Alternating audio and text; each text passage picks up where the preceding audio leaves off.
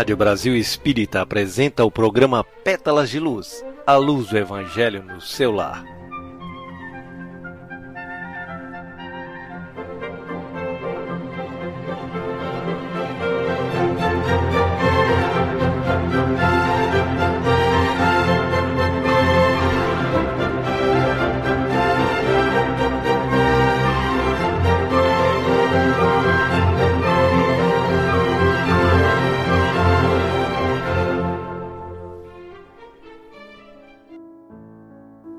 Queridos amigos, estamos aqui, eu, Julie e Carlo, felizes pela oportunidade de realização de mais um programa Pétalas de Luz. Estaremos juntos por poucos, mas preciosos minutos. Que as bênçãos de nosso Pai Celestial recaiam sobre vocês que nos ouvem e possamos uníssonos irradiar vibrações de paz e amor para toda a humanidade. Se queremos realizar nossos desígnios nobres, precisamos de organização, disciplina e seriedade. Almejamos estar sintonizados com Deus, Jesus e os irmãos superiores, então temos que nos preparar, limpar nossa casa mental e nosso coração das impurezas acumuladas que afetam nossa saúde psíquica e física. Para isso, a prática do Evangelho no lar é um grande começo. Essa rotina salutar consente a irradiação de partículas de paz para nós, nossos familiares, os irmãos desencarnados, nossos vizinhos, parentes, amigos e inimigos, cooperando para a mudança vibratória positiva de nossa casa planetária. Através da leitura do Evangelho, esse sublime código moral, vamos aprendendo a rever nossas condutas e a perceber que a humildade é a chave que abre a porta de nossa casa para a paz, e a caridade é o segredo da felicidade sublime. Além disso, através da realização do Evangelho no lar, estreitamos os laços familiares e ensinamos as bênçãos do perdão e da solidariedade, ajudando na formação de uma sociedade equilibrada e fraterna. Assim, escolha mesmo dia e hora na semana que seja compatível para todos na família e faça seu evangelho no lar. Vamos começar lendo a mensagem de preparação do ambiente com a Júlia. Somos de Deus, nós somos de Deus. João. Não nos é fácil desvencilharmos dos laços que nos imantam aos círculos menos elevados da vida, aos quais ainda pertencemos. Apesar de nossa origem divina, mil obstáculos nos prendem à ideia de separação da paternidade celeste. Cega-nos o orgulho para a universalidade da vida, o egoísmo encarcera-nos o coração, a vaidade ergue-nos falso trono de favoritismo indébito, buscando afastar-nos da realidade. A ambição inferior precipita-nos em abismos de fantasia destruidora a revolta forma tempestades de ódio sobre as nossas cabeças. A ansiedade fere-nos o ser. E julgamos nesses velhos conflitos de sentimento que pertencemos ao corpo físico, ao preconceito multissecular e à convenção humana, quando todo o patrimônio material que nos circunda representa empréstimo de forças e possibilidades para descobrirmos nós mesmos, enriquecendo o próprio valor. Na maioria das vezes, demoramos-nos no sombrio cárcere da separação, distraídos, enganados, cegos. Contudo, a vida continua, segura e forte, semeando luz e oportunidade para que não nos faltem os frutos da experiência. Pouco a pouco, o trabalho e a dor, a enfermidade e a morte compelem-nos a reconsiderar os caminhos percorridos impelindo-nos a mente para as zonas mais altas. Não desprezes, pois, esses admiráveis companheiros da jornada humana, porquanto quase sempre, em companhia deles, é que chegamos a compreender que somos de Deus. Senhor, ao ouvirmos a voz da natureza, a emitir um cântico de harmonia e paz, sentimos nosso espírito se desprender e volitar pela dimensão espiritual, nos enchendo de energia revitalizadora, nos confortando o coração e tranquilizando nossa mente. Senhor, agradecemos por tudo, pelas oportunidades de trabalho, de convívio com seres amados e com aqueles que necessitamos reatar os laços de afetos rompidos em outras épocas. Ajuda-nos, Pai, a seguir o roteiro traçado por Jesus e que nenhuma ilusão nos desvie dos nobres propósitos. Peço pela humanidade inteira para que a paz seja implementada definitivamente e o amor seja nosso propósito maior.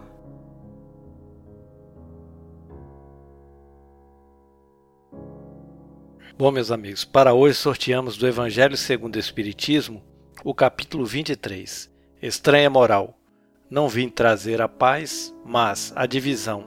Item 16.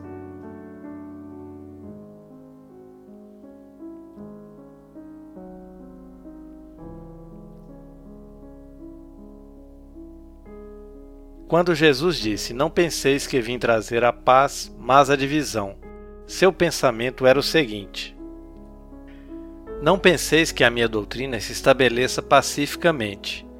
Ela trará lutas sangrentas, para as quais o meu nome servirá de pretexto, porque os homens não me haverão compreendido, ou não terão querido compreender-me.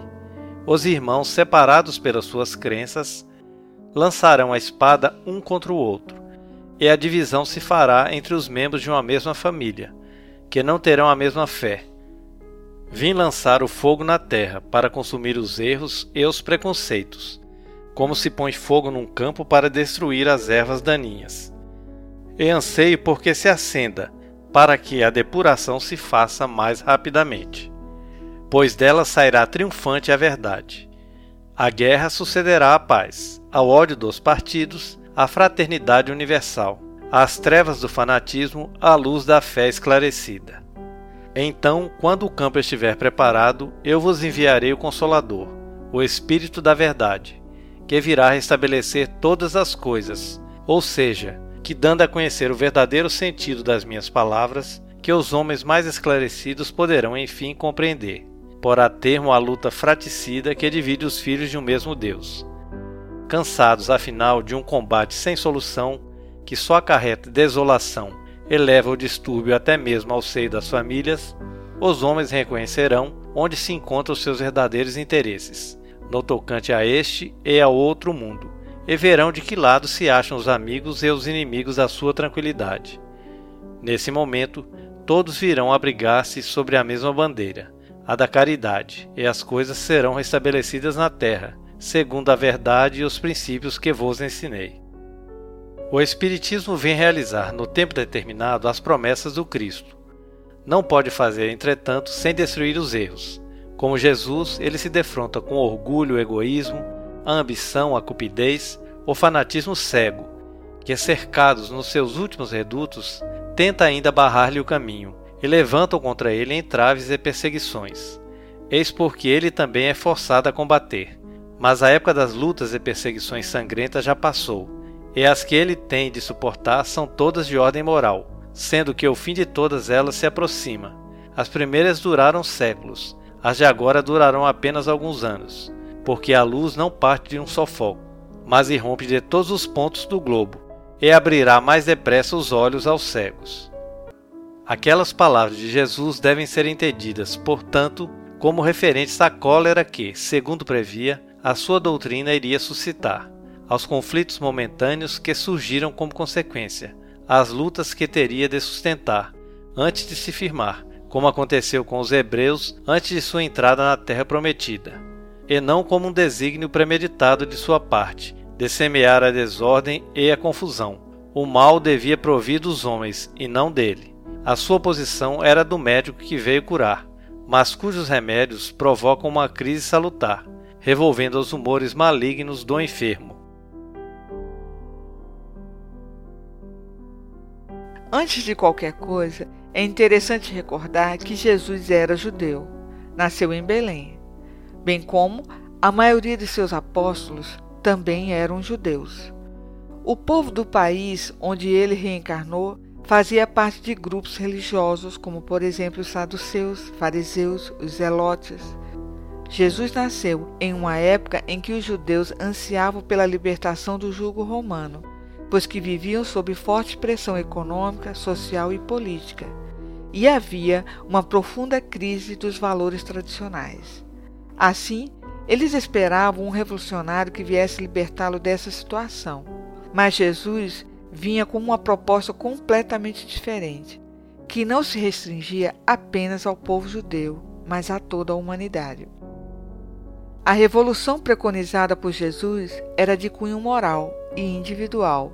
Objetivou despertar consciências para os valores nobres da alma e nada tinha a ver com os anseios do povo que buscava tão somente a libertação de ordem material e não a espiritual. Portanto, seu código de conduta divergia de todas as regras religiosas e partidárias existentes na época, causando desde o começo divergências, conflitos e sofrimentos. Para os que conseguiram perceber a grandeza dos ensinamentos do Mestre e se uniram a ele de coração e de alma. Jesus vinha romper com os costumes judaicos professados sobretudo pelos fariseus e saduceus. Por exemplo, não era adepto das práticas exteriores para demonstrar uma falsa bondade. Não concordava com o ritual de sacrifício de animais, e sim com a necessidade de sacrificar os interesses pessoais e mesquinhos em favor da prática sincera da caridade, sublime consoladora dos aflitos e necessitados. O Mestre orientava no sentido de que devemos nos recolher no silêncio de nosso interior para orar e encontrar o liame que nos une ao Criador, enquanto os sacerdotes oravam em praça pública de forma mecânica, sem amor no coração. Ainda hoje, oramos de forma superficial, sem nos preocuparmos em sentir em nós a luz que vem em nossa direção. Também continuamos discriminando irmãos de outros credos religiosos, quando Jesus não plantou nenhuma religião e nenhum templo, não privilegiou nenhuma nação, nenhum povo. Ele veio indistintamente para toda a humanidade. Sua luz vai para todas as partes do planeta e por isso Paulo semeou as mensagens de Jesus até onde pôde alcançar suas pernas. Jesus veio nos preparar para ascender ao reino de Deus. Os primeiros cristãos eram judeus cristãos. É relevante ressaltar isso porque Jesus disse: Não cuideis que vim destruir a lei ou os profetas, mas sim cumpri-la. Mas ainda Jesus não foi bem compreendido. O judaísmo ainda hoje rejeita a crença de que Jesus seja o Messias aguardado e temos que respeitar. O importante é que precisamos eliminar qualquer tipo de preconceito, seja religioso, evitando o fanatismo, o racial, o nativismo. Por exemplo, discriminamos os cubanos, os mexicanos, os africanos, mas não discriminamos um americano, um francês, um lord inglês. É preciso que nós consideremos todos igualmente como nossos irmãos. Discriminamos às vezes os idosos, Abandonamos nossos velhinhos às cuidadoras, asilos, ao degredo, à vida vegetativa, quando eles querem nossa presença, nosso afeto. Os aposentados, por exemplo, são hoje considerados um peso social. Temos preconceitos também com os deficientes, seja de ordem mental, emocional ou física. Esses irmãos lutam ainda para obter um espaço no mercado de trabalho e nos nossos corações homofobia, os crimes de ódio praticados contra pessoas homossexuais e bissexuais é ainda muito elevado. O preconceito com a aparência, ah, esse é o mais comum. Às vezes discriminamos pessoas comuns vestidas de maneira simples ou fora do padrão social, ou que tenham tatuagens. Mas, paradoxalmente, admiramos pessoas famosas que têm essas mesmas características. Jesus nos mostra a necessidade de destruir em nós essas ervas daninhas que bloqueiam o desenvolvimento de nossa luz e nos mantêm na ignorância. Devemos acabar com a hipocrisia, pois não há no mundo quem tenha moral de criticar alguém ou se arvorar dono da verdade. Não devemos segregar ninguém de nosso convívio, e sim tratar a todos com respeito, carinho e paciência. Sabemos o quanto isso é difícil e por isso que Jesus, compreendendo nossa natureza sombria, era sabedor de que sua doutrina traria incômodos diversos. Sua mensagem de amor e justiça era uma ameaça à hierarquia judaica. Ele pregava a transcendência da alma em detrimento das coisas materiais do poder temporal. Jesus nos estimula a seguir a marcha com coragem e paciência, mostrando que a prática da caridade nos envolverá de boas aventuranças. O que vocês acham?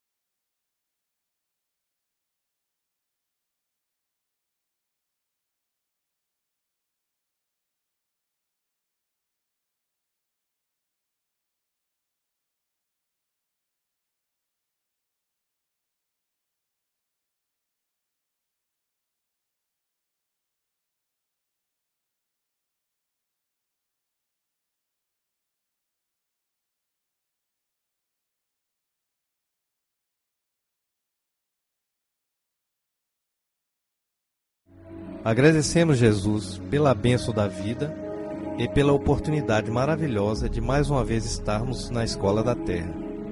Obrigado pela saúde que nos dá forças para o trabalho, pelo pão nosso de cada dia, pela amizade que completa nosso ser com energias gratificantes do amor entre os irmãos do caminho.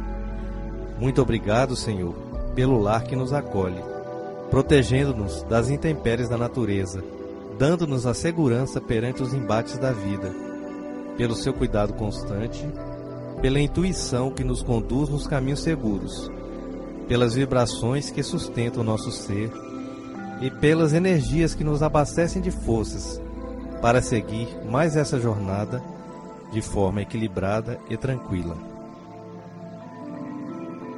Ajuda-nos a construir um mundo melhor de onde o mal seja banido de vez e somente o amor prevaleça.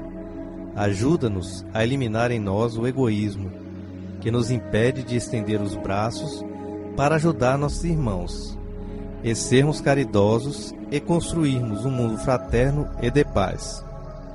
Fluidifica Jesus, a água posta sobre a mesa, transferindo a ela as boas energias do alto, de forma que ela possa ser benéfica ao nosso corpo e nossa alma, dando-nos saúde, alegria e bem-estar.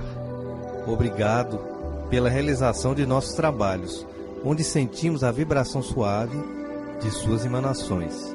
Agradecemos ainda pelos nossos irmãos que compartilharam essa missão conosco no dia de hoje com suas vibrações amoráveis.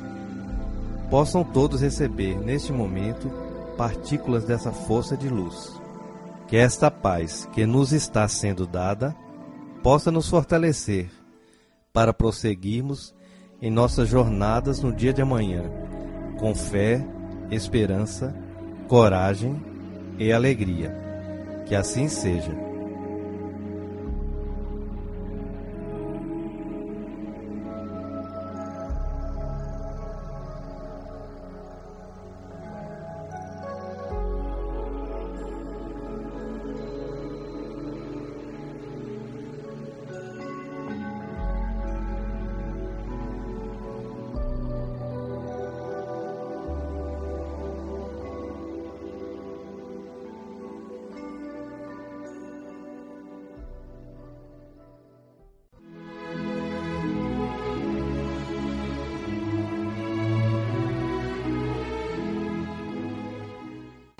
Assim, estamos encerrando mais um programa Pétalas de Luz, desejando a todos uma boa noite e uma ótima semana.